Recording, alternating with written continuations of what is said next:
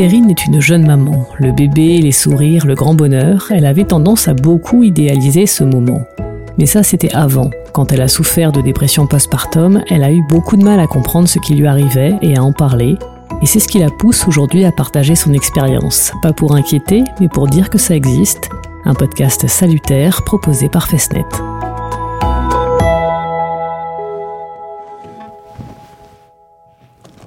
Je m'appelle Perrine, j'ai 32 ans, euh, je suis enseignante et euh, je suis maman d'un petit garçon qui a deux ans maintenant qui s'appelle Léo. Le postpartum, c'est la période qui vient après l'accouchement. C'est euh, vraiment tout, tout, tout ce qui se passe après d'un point de vue psychologique, physique. Et c'est vrai que le postpartum peut être très facile pour certaines mamans, mais pour d'autres comme pour moi, ça a été, ça peut être très, très, très dur à vivre. Alors, Déjà, mon accouchement, c'est, euh, je, vais, vais pas trop rentrer dans les détails, mais il s'est, on va dire, relativement bien passé par rapport à l'acte d'accoucher. Par contre, l'environnement, ce qui s'est passé juste avant, ça a été un peu compliqué. En fait, euh, j'ai donc eu mes, mes premières contractions le vendredi après-midi. J'ai accouché le samedi matin. Et il y en a une que je n'ai absolument pas supportée. Elle a duré une demi-heure et je j'avais envie de me taper la tête contre le mur. Donc, à ce moment-là, je me suis dit, OK, on va passer à la péridurale. Donc, on m'a posé la péridurale. Elle s'est mal passée. Euh, on a dû me la poser une deuxième fois. Donc, après, ça a été. Puis est venu le moment où euh, on a dû me percer la poche des os. Donc, quelques heures après, on m'a dit, bah voilà, vous allez devoir bientôt euh, pousser. Sauf que j'avais des contractions qui étaient au niveau de l'estomac, qui m'empêchaient de m'allonger. Donc, on a dû faire revenir l'anesthésiste pour euh, qu'il me réinsère du coup un autre produit pour la péridurale. Et j'ai fait une mauvaise réaction. En fait, j'ai fait une chute de tension de 14 à 6. Donc, je n'avais plus possession de mon corps. En fait, j'étais là, je voyais tout ce qui se passait, mais j'étais incapable de parler, incapable de réagir, incapable de bouger. Et je voyais que ça s'affolait en fait autour de moi. Et du coup, en fait, euh, ce qui était euh, compliqué à gérer, c'était de voir aussi que bah, forcément, euh, mon fils était en train de trinquer au niveau de son rythme cardiaque c'est pas forcément euh, l'idéal pour faire un accouchement serein. Et donc est venu après le temps du postpartum. Donc je pense que ça, ça a beaucoup joué. Alors déjà, mon fils était un enfant qui demandait énormément les bras parce que je pense que voilà, l'accouchement l'a traumatisé et que euh, il avait besoin d'être assuré, ce qui est totalement compréhensible. Mais par contre, euh, moi, j'étais fatiguée. J'étais extrêmement fatiguée, j'avais du mal à, à, gérer tout ça, à gérer le fait d'être euh, bah, toute seule, puisque bah, le congé paternité euh, dure que 11 jours, donc 11 jours c'est pas beaucoup. Donc maintenant ça, il est passé à 28 jours, donc euh, c'est chouette, mais toujours pas assez, je pense. Mais voilà, donc du coup, en fait, pendant presque trois mois, j'étais, euh, ce que j'ai appris plus tard, en dépression postpartum. On dit que les, les 1000 premiers jours sont les, les plus importants, et sauf que bah, euh, parmi ces 1000 premiers jours, pendant trois mois, bah, ça a été euh, très compliqué, moi, par rapport à lui. Je, je l'acceptais pas, en fait. Il y a des jours où je le posais dans son lit tellement je, j'en pouvais plus de ses pleurs, et je, je partais et j'allais me mettre euh, en boule dans une pièce à côté et j'envoyais des messages à son père euh, en disant je peux plus, je peux plus. Il faut que tu viennes, il faut que tu rentres, j'en peux plus. Et ça, ça m'arrivait euh, bien trois, quatre fois par semaine pendant pendant bien un mois et demi, deux mois. Et j'allaitais mon fils. Et je pense que ça a sauvé aussi la relation avec mon fils alors je dis pas hein, que si je l'avais je l'avais pas allaité, j'aurais pas eu de lien ou quoi que ce soit, mais je pense que ça a facilité le lien que j'ai eu avec lui. Ça m'a obligé à, accepter bah, mon rôle de maman, de me dire voilà pendant dix minutes, un quart d'heure, je l'avais dans les bras, à le regarder, à faire sa tétée, à me dire bon bah oui, c'est toi maintenant, c'est ton fils, ça fait partie de toi, c'est tu l'as choisi, euh, tu l'as voulu, donc euh, maintenant faut euh, faut accepter aussi ce, ce rôle de, de, de, maman. Et c'est vrai qu'il y, y, a des il y a des soirs ou même pendant la journée où où je regrettais euh, pas forcément d'avoir eu mon fils, mais je regrettais ma vie d'avant alors c'était assez complexe parce que je regrettais ma vie d'avant, mais en même temps j'étais contente d'avoir mon fils parce que depuis que je suis petite, j'ai, je, je veux, enfin je veux avoir des enfants, donc j'étais contente d'avoir un enfant avant 30 ans parce que c'est l'année de mes 30 ans que j'ai eu mon fils. Mais voilà, le fait d'être dans le rôle de maman, c'était très très compliqué. Et, il m'arrivait aussi des nuits où il ne dormait pas, où il pleurait, à devoir sortir à 4 heures du matin, faire des tours de pâté de maison dans la poussette, à faire en sorte qu'il dorme et, euh, et, en fait il ne dormait pas, il hurlait dehors. Et j'étais pas bien parce que je me disais mais je comprends pas en fait ce qu'il a, en fait je suis une mauvaise mère, je ne comprends pas ce qu'il a, je j'arrive pas à le calmer, il, il est dans mes bras, il pleure, il est dans la poussette, il pleure Euh, il est au sein, il pleure, on savait pas, on savait pas comment gérer tout ça. Euh, donc à 4 heures du matin, vers des tours de poussette, on se dit bah en fait on va réveiller tout le quartier à faire ça. Donc du coup on culpabilise, on rentre à la maison, mais sauf qu'à la maison on supporte pas le bruit, donc du coup on sait plus trop quoi faire. Et puis vraiment il y a des il y a des, des soirs où, où j'avais euh, j'avais juste envie de de me jeter par la fenêtre quoi. J'en pouvais plus.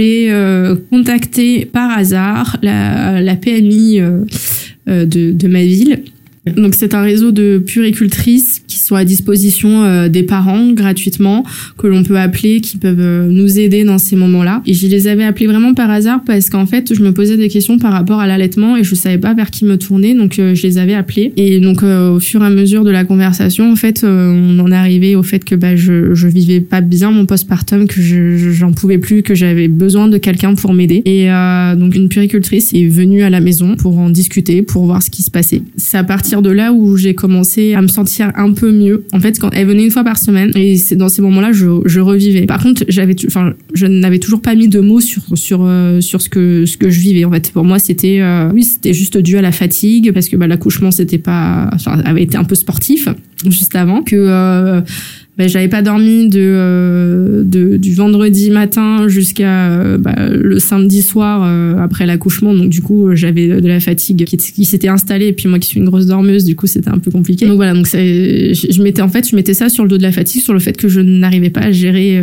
à gérer tout ça. Et je connaissais pas du tout le postpartum. Je savais même pas que ce mot existait. Je n'avais pas conscience que j'étais en pleine dépression. Voilà. Donc du coup en fait jusqu'à juillet. Donc j'étais dans cet état là vraiment de, de spirale infernale où bah, comme je ne dormais pas bah, j'étais encore plus fatiguée. Et puis, euh, bah, comme j'étais fatiguée, du coup, j'étais facilement euh, énervée. Je n'arrivais pas à gérer mon fils. Donc forcément, bah, comme les enfants sont des éponges, donc lui, il le sentait bien. Donc euh, bah, c'était, voilà, on tournait en rond comme ça. C'était très très compliqué. Et puis à côté de ça, je ne voulais pas non plus laisser mon fils. Je me voyais pas le donner à quelqu'un le temps d'aller dormir, parce que je me disais, mais s'il se passe quelque chose, comment comment on va faire? J'ai pas envie qu'il qu meure, parce qu'il y avait aussi l'angoisse de la mort subite du nourrisson. C'était de de, l'hypervigilance non-stop. Et c'est ce qui m'a, euh, bah, c'est ce qui m'a détruite au fur, au fur et à mesure, je pense. Et c'est ce qui a été euh, voilà, très très compliqué à gérer. Et donc voilà, arrivé euh, au mois de juillet, donc mon conjoint était en vacances pendant tout le mois de juillet. Donc on est parti dans sa famille et c'est là où j'ai commencé à, à, revivre un peu parce que voilà, j'ai pu confier mon fils à des personnes de, de confiance. J'étais pas obligée d'avoir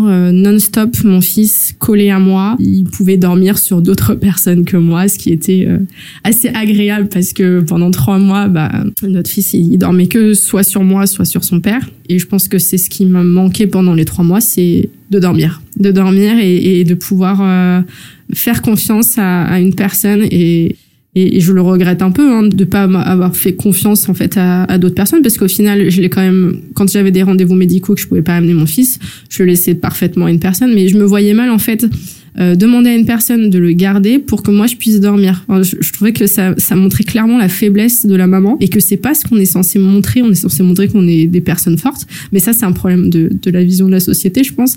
Et, et, alors que pas du tout. Enfin, on a pu subir un accouchement qui était très très compliqué, très fatigant, euh, très sportif, euh, émotionnellement. On passe par mille émotions d'un coup. Euh, et, et, ouais, surtout si c'est, enfin quand c'est le premier, c'est pas évident quand quand on est bah, toute seule ou que les copines essayent de nous préserver, puisqu'au final, après, quand, euh, quand j'en ai parlé plus en détail avec des copines, oui, on, se préserve énormément et je trouve ça vraiment dommage parce qu'il y en a certaines qui m'ont dit, oui, en fait, on n'a pas, j'ai pas voulu te le dire parce que, parce que c'est culpabilisant, clairement. Parce que euh, dans, tout, ce qu'on voit, on, on, montre pas ce côté, euh, euh, dur de après l'accouchement. Ça, m'aurait aidé euh, dans le sens où je j'aurais peut-être pas autant culpabilisé et j'aurais peut-être cherché à trouver des solutions, à essayer d'en parler à ma sage-femme. Parce que quand je voyais ma sage-femme pour la rééducation du périnée, par exemple, euh, quand elle me demandait comment ça allait, je lui disais bon ça va, voilà j'avais peur euh, clairement de, de sa tête en me disant bah, bah on va peut-être t'envoyer les services sociaux. Et, et ouais enfin j'aurais aimé savoir que bah il y a d'autres mamans qui, qui ont vécu euh, un postpartum compliqué que euh, elles ont trouvé des solutions qu'il y a telle et telle solution possible que que, que c'est tout à fait normal. Voilà. Que c'est normal. Va toujours aimer qu'on me dise que c'est normal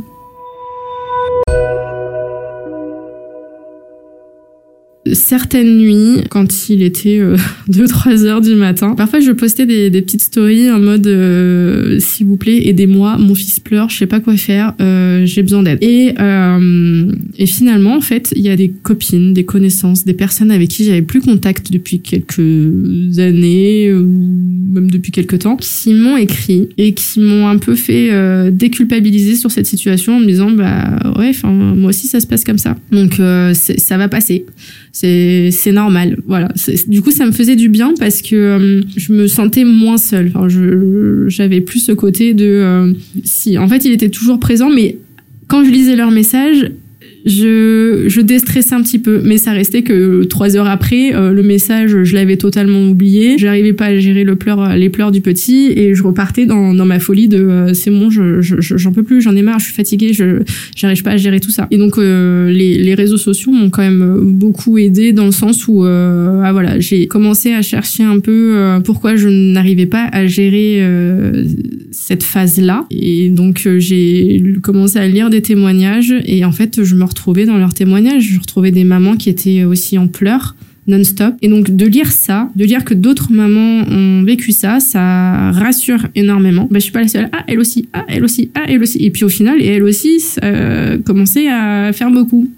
Mais sauf que ça, j'ai commencé à le faire bah, quand j'étais en vacances. Donc à partir du troisième mois euh, de de mon fils. Puis voilà, encore aujourd'hui, euh, je, je, lis les témoignages, je lis des, des nouvelles choses qui me font déculpabiliser, même si j'ai toujours cette euh, cette sensation de euh, ouais, ok, c'est normal, mais ça reste que euh, voilà, c'est dur à, à accepter d'avoir euh, traversé cette période. Je n'ai pas cherché de soutien psychologique. Bah en fait, je sais pas. Je, je non, ça ça m'est absolument pas traversé l'esprit de de me dire euh, bah il faudrait peut-être que j'aille voir quelqu'un. Pourtant, je suis pas du tout fermée à, aller voir un psychologue, un psychiatre parce que j'en ai déjà vu, mais pour d'autres raisons. Là, je je sais pas. Je pense que j'ai même pas fait le lien en fait. Je, sur les trois premiers mois, j'ai absolument pas fait le lien sur le fait de me dire euh, il faut que j'aille voir quelqu'un. Pour moi, s'il fallait que j'aille voir quelqu'un, c'était quelqu'un qui était en rapport avec l'enfant. C'était euh, soit un pédiatre, soit une sage-femme, et voilà, c'était les deux seules personnes qui me paraissaient euh,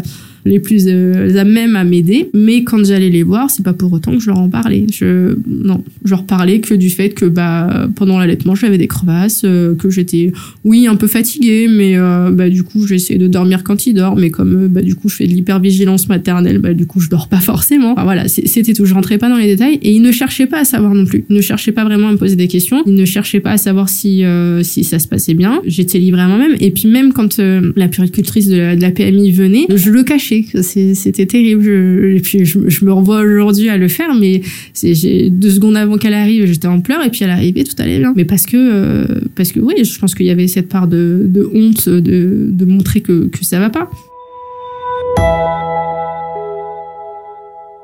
Pendant les, cours de préparation à l'accouchement, je pense que en effet, il faudrait en parler, expliquer aux mamans que voilà, ça peut arriver et qu'il n'y a pas de honte à traverser cette période et que c'est pas parce que vous êtes dans cette période que vous êtes une mauvaise mère. C'est important avant pour nous préparer, mais aussi pendant. Je pense que les sages-femmes, les médecins que l'on voit pendant les, les, premiers jours et pendant le, le, suivi après, pendant le pour la rééducation du périnée, je pense qu'elles devrait faire un questionnaire parce qu'il existe un questionnaire pour savoir si euh, on est en dépression postpartum. Et maintenant quand je le fais quand je m'amuse à le faire je fais bah oui clairement j'aime bien le refaire à peu près tous les six mois pour voir si en effet c'était bien ça. Mais oui c'est bien ça. Enfin moi clairement si on m'avait fait faire le, le, questionnaire je pense qu'il se serait rendu compte que oui j'étais en, en, dépression postpartum. Mais ça c'est pareil c'est quelque chose que j'ai découvert euh, il y a un an. Mais sauf que bah il y a un an j'en étais sortie. Et c'est vraiment dommage qu'il n'y ait pas de discussion qu'il n'y ait pas euh, au moins un rendez-vous pour la maman chez euh, chez un psychologue.